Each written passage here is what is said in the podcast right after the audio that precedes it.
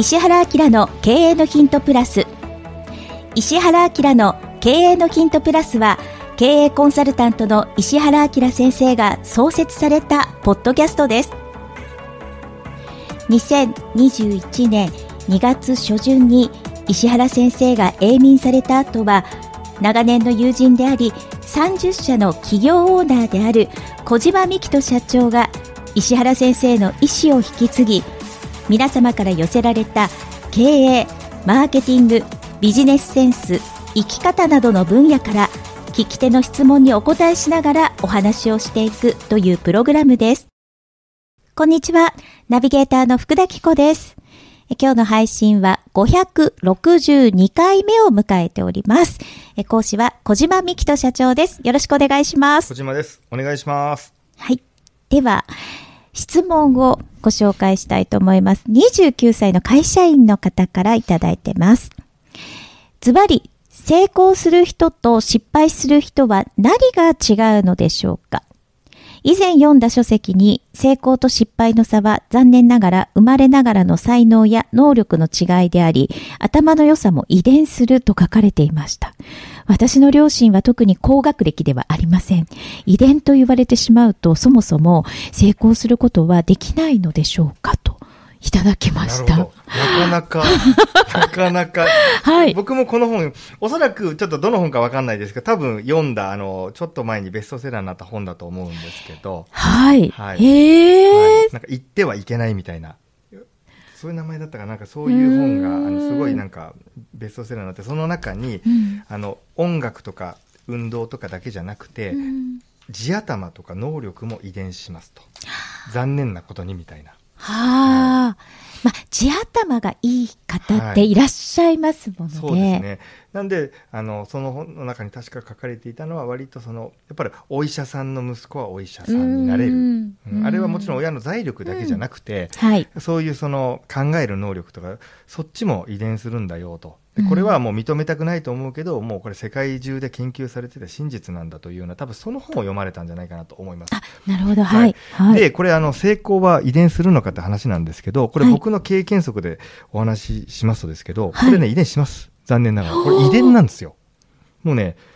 ごめんなさいみたいな話なんです、これ。はい。そうなんですよ。え、それをなんとか逆転する方法？はい。ただ、はい、遺伝するんですけど、その遺伝するレベルが全く違う成功なんですよ。はい。例えば、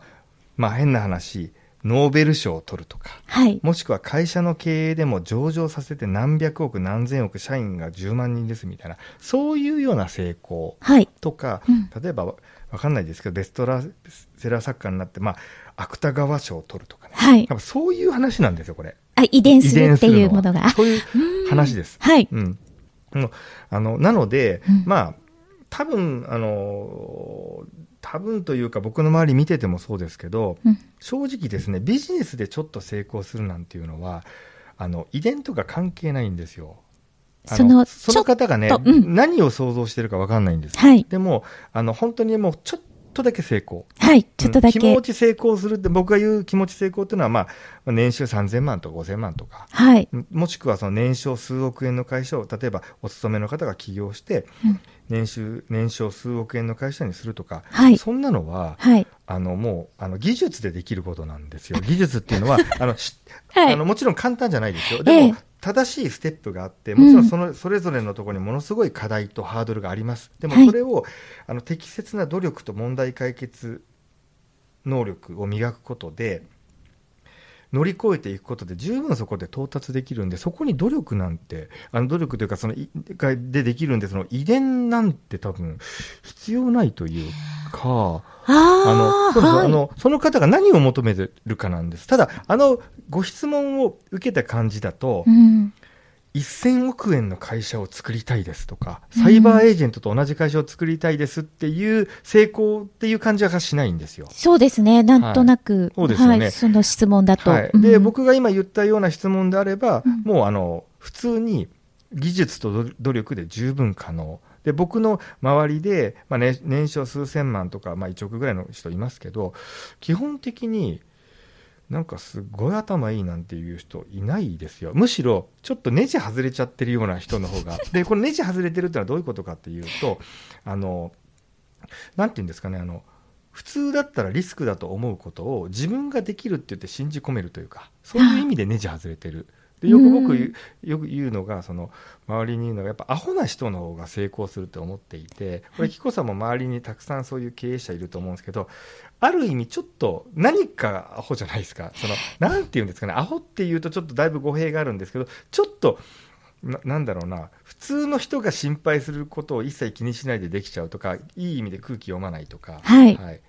なんかそういう人いません？います、います、はい、あの空気は読まないっていうわざと読まないか、読めないか、どっちかですけどね。はい。はい。あと、なんていうんですかね、その、たかが外れているというか、うん、あの、本当にこう、ネジが一本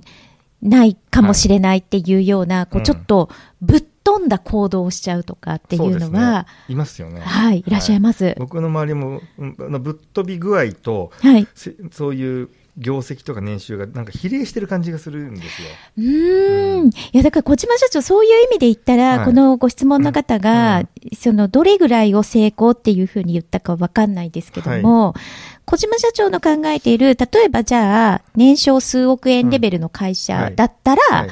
誰でもいけるよっていう。いや、もう楽勝ですよ。あの、結局、あの、はい、東大とかに入るために必要な、例えば、おそらくもう高校生から勉強したら東大間に合わないですよね。間に合わないです。国立の医学部入ると、おそらくもう小学生から中学受験して、うん、その後、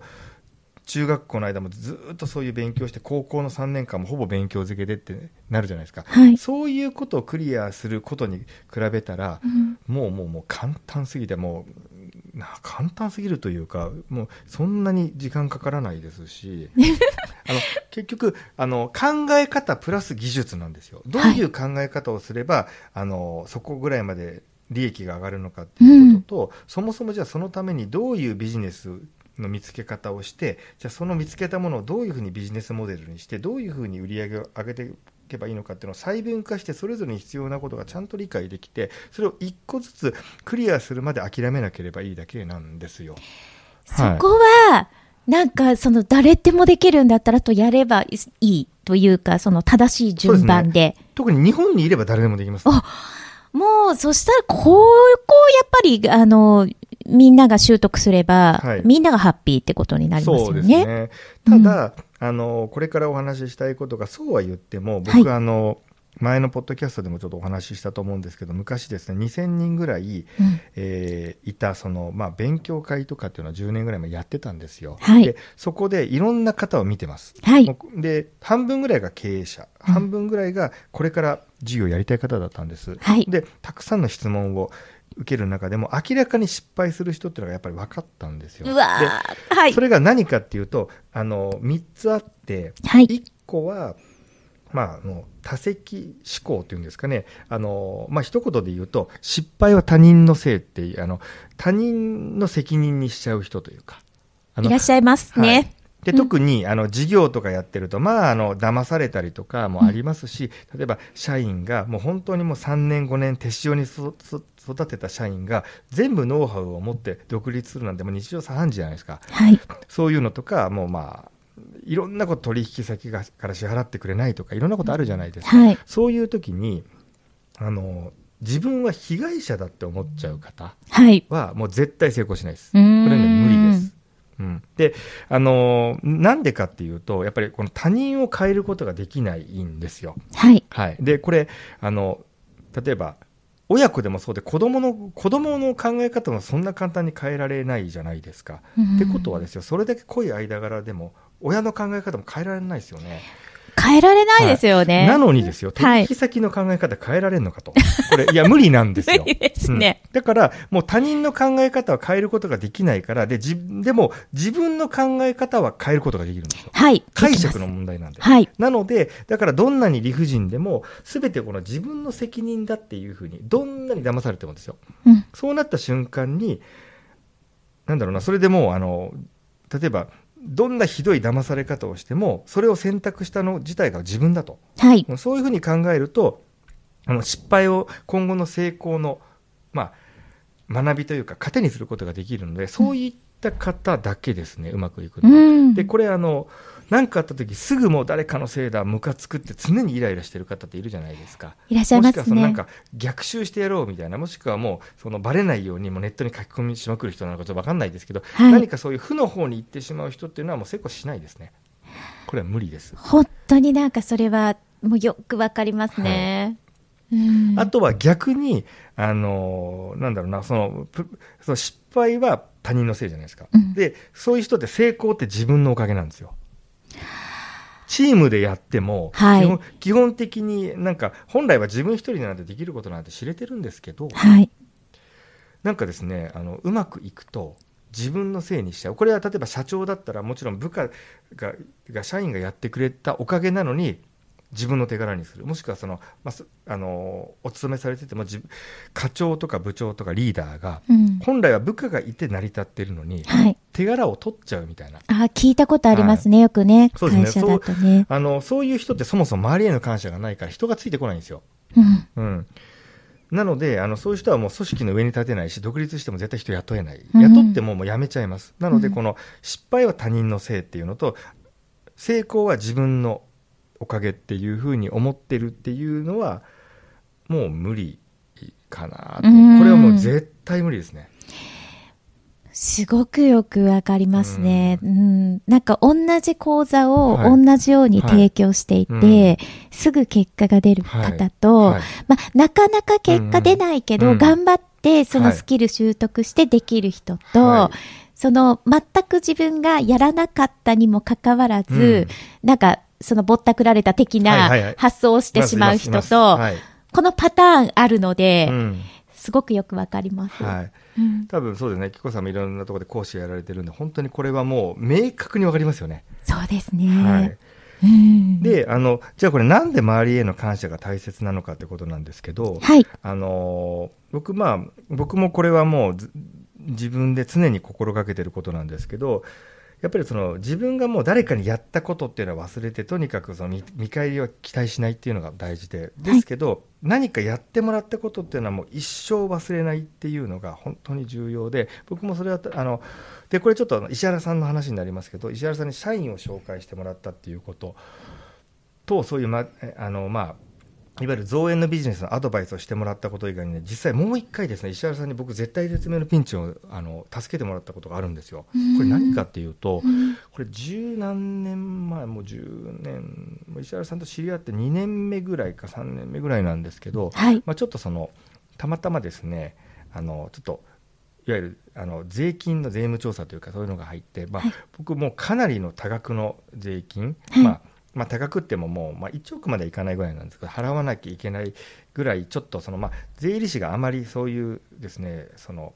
そういう税務にちょっと強くない方だったんで本来もっとそういうあの節税対策とか対税務署とかに強い税理士さんだったら、もっと違う対応が多分できたと思うんですけど、うん、もうそれでもそういう感じにもうなる寸前まで行ってしまってどうしようという時に、うん、あの僕は石原さんに愚痴とか泣きみたいのを入れたことっていうのは今までななかったんですけどそこで,、えっとですね、なんか電話をしたんですよ。はい、えっとですね夜夕方6時か7時ぐらいの時に石原さんに電話してなんか僕が僕いつも割とテンション高めなんですけど、うん、そのなんかすごい低い感じで石原さん実はこんなことがあったんですよって言ってはどうした？みたいな感じで実はこうであのちょっとね結構もうでしかもそんなお金ないからこれ会社ちょっと潰さなきゃいけないかもしれないって、うん、本当にもう社員1人ぐらいしかいなかった時なんです。当時、やばいんですよって話をして、はい、でこうこうこうでた。らそれ本当にやばいねと、うん、うん、ただまだその税務署からそういうふうにねあのいくら払えて確定したわけじゃないから、はい、あのじゃあ分かったって言ってじゃああの多分ね次の日の10時ぐらいにここにここのビルの下で待ち合わせをしようって言われたんですよ。はい、で分かりましたって僕言ったら、はい、それがそういうちょっと税務対策にものすごい強い元国税局とかの、まあ、出身の税理士さんの軍団のがいるコンサル会社なのかちょっと今はもう覚えてないんですけどだったんですよ。はい、でそこに行って石原さんも説明をしてくれて、はい、っていうのをなんか2件ぐらいそういうところを一緒に回ってでも考えてみたら僕石原さんっていつも会うのが2か月か3か月先だったんですよ。これなんでかっていうと、もう朝9時から夜10時ぐらいまで全部予定詰まってるんですよ。石原さんって、はい。なので、僕それを知ってたんですよ。はい、で石原さんって90分単位で動いてる人で、うん、90分ごとにもう面談とかコンサルとか全部入れてるんですよ。はい。もしくは90分かける2コマとか。はい。なので、あの、あれ？これどうどうしたんだろうと思ってであの帰り際に聞いたら石原さんがですねまさかの朝から、うん、あの3時ぐらいまで全部の予定をあの顧問先の予定をキャンセルして、うん、っていうのだったんですよ。これね、あの帰る時に知ったんですよ。まあ、で石原さんが一言「いやもうこれいいよ気にすんなよ」みたいな。そうででなんである意味石原さんに、まあ、あの 助けてもらったらそれ1回なんです実は。なんですけどそれによって結果的には、まあ、もちろんあの当然必要な税金払いましたよ。でも、はい、相当相当もう奇跡的なぐらいな着地をしたんですよ。っていうことがあって、はい、あのもちろんね今考えたら僕がそういうもっと税務の知識とかちゃんとあれば、うん、あのよかったんです。でもともと僕がそういう知識がなかったっていうのがもちろん原因ではあるんですけどそこでやっぱり石原さんに助けてもらったっていうのもあるんですね。はい、でもうそれは僕10年前ですけど、まあ、それやっぱりずっとまあ覚えていますし、はい、やっぱりあのなのでもうあの石原さんじゃなければもう違うところで僕からこういう依頼を受けたら基本的に絶対僕受けないので、はい、あの10年ぐらい前にそういう勉強会をやった後に僕こういうセミナーをやることって今までほぼないんですよ。もちろん、はい、たまにそのマニアックな会社からやってくれませんかっていう依頼はああったんですけど、はい、もうもちろんもうかぶせるようにいや僕そういうの興味ないんでみたいな、なんですけどやっぱり石原さんはそういうその本当に恩があるんで、まあ特にそこれはね強烈に覚えてるんですよね。ああ石原さんそういうことしてくれる人だったんだっていう。はい、もっとクールな感じだと思ってたんですよ実は。いやもうだから、もう小島社長が、これは本当にピンチだなっていうところを。多分、あの、僕の声と内容で、やばいんだなって 分かったと思うんです。で、あの、これ本当にあの、僕思うのが、まあこれからもっともっと IT とか AI の時代で、まあいろんなこと発展していくと思うんですけど、最終的には本当にこの、義理人情っていうのが、まあ、結局大事でなんか、はい、そのどっちかというとちょっと昭和の考え方というか、はい、っていうのってやっぱりなんか僕あのすごい大成功してるか社長さんたちが本当に大切にしてるのって義理人情とか信用とかねそっちなんですよ。はいうん、でなので本当にそのお金ってまあある意味命と同じぐらい大切だと思うんですけど、はい。まあ、時には本当にこの有事の際っていうのはお金捨ててでもやっぱり大切にしなきゃいけないものがあるんだなっていうのが本当にまあ分かったのとあとこれですねあのやっぱり僕も何回か経営で絶対絶命のピンチって本当にあったんです。はい、でその時にあの本当にですね神がかり的にやっぱりいろんな人が助けてくれてなんとか乗り切って今あるんですよ。はい、でそういうなんていうのかどっちかというと恩を大切にしたりっていうことを本当にやっていると本当にそういう時にですね奇跡的な手助けが来るんです。はい、いやもしくはもう自分は助けられないけどこういう人知ってるよとか、うん、でそれによって99%アウトだったことが1%の可能性で乗り切れるってことが本当起こるんですよ。そうそれってやっぱりそういう積み重ねがないと普段はそのさっきのあれですか成功は自分のおかげって思ってる人にやっぱ誰も来ない。もう本当にその通りですね。ううん、うん、石原先生ってなんかすごくこうひょうひょうとしてる感じの、こうなんていうんですかね、はい、こうね、クールなところがあって、はい、淡々としているところもあってっていう。うんはい、だけど、実はやっぱり熱くて。そうですね。で、その、石原さん、そういうとこ見せないですからね、見せないですね。僕も見たの1回だけですよ。その、1回だけですけど、石原さん、そういう、ちょっと兄貴的な感じなんだなという。はい。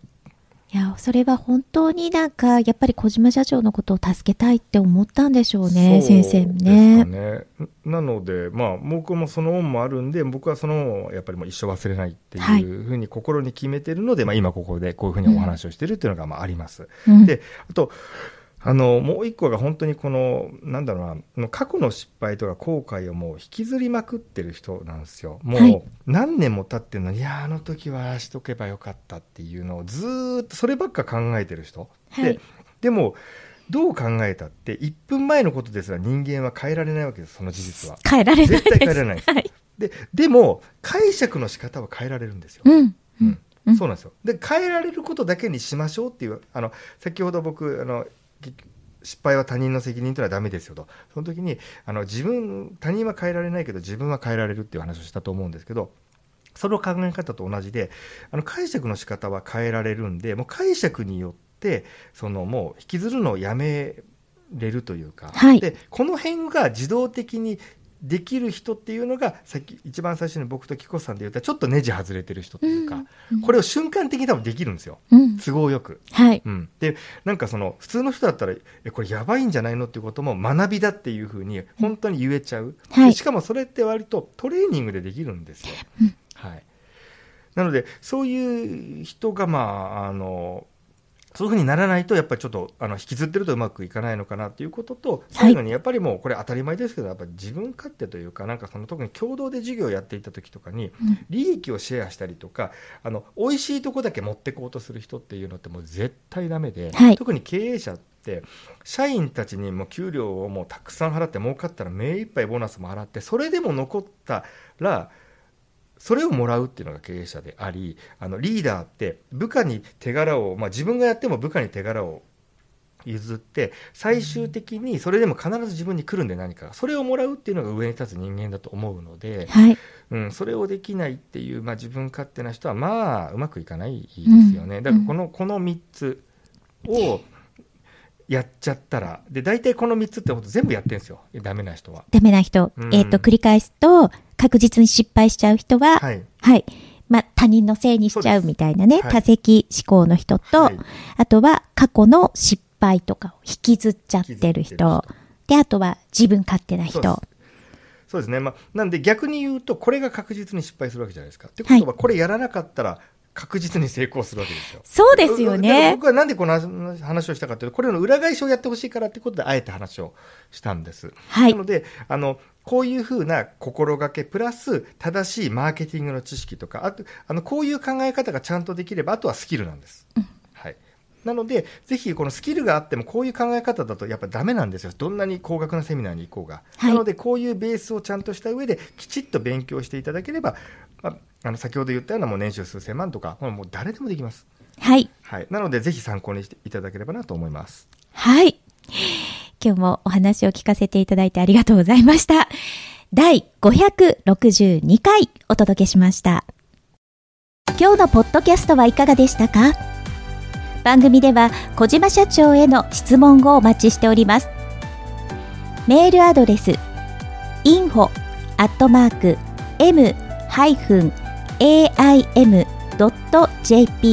宛てに質問内容を記載の上、件名をポッドキャストの質問と明記してお送りください。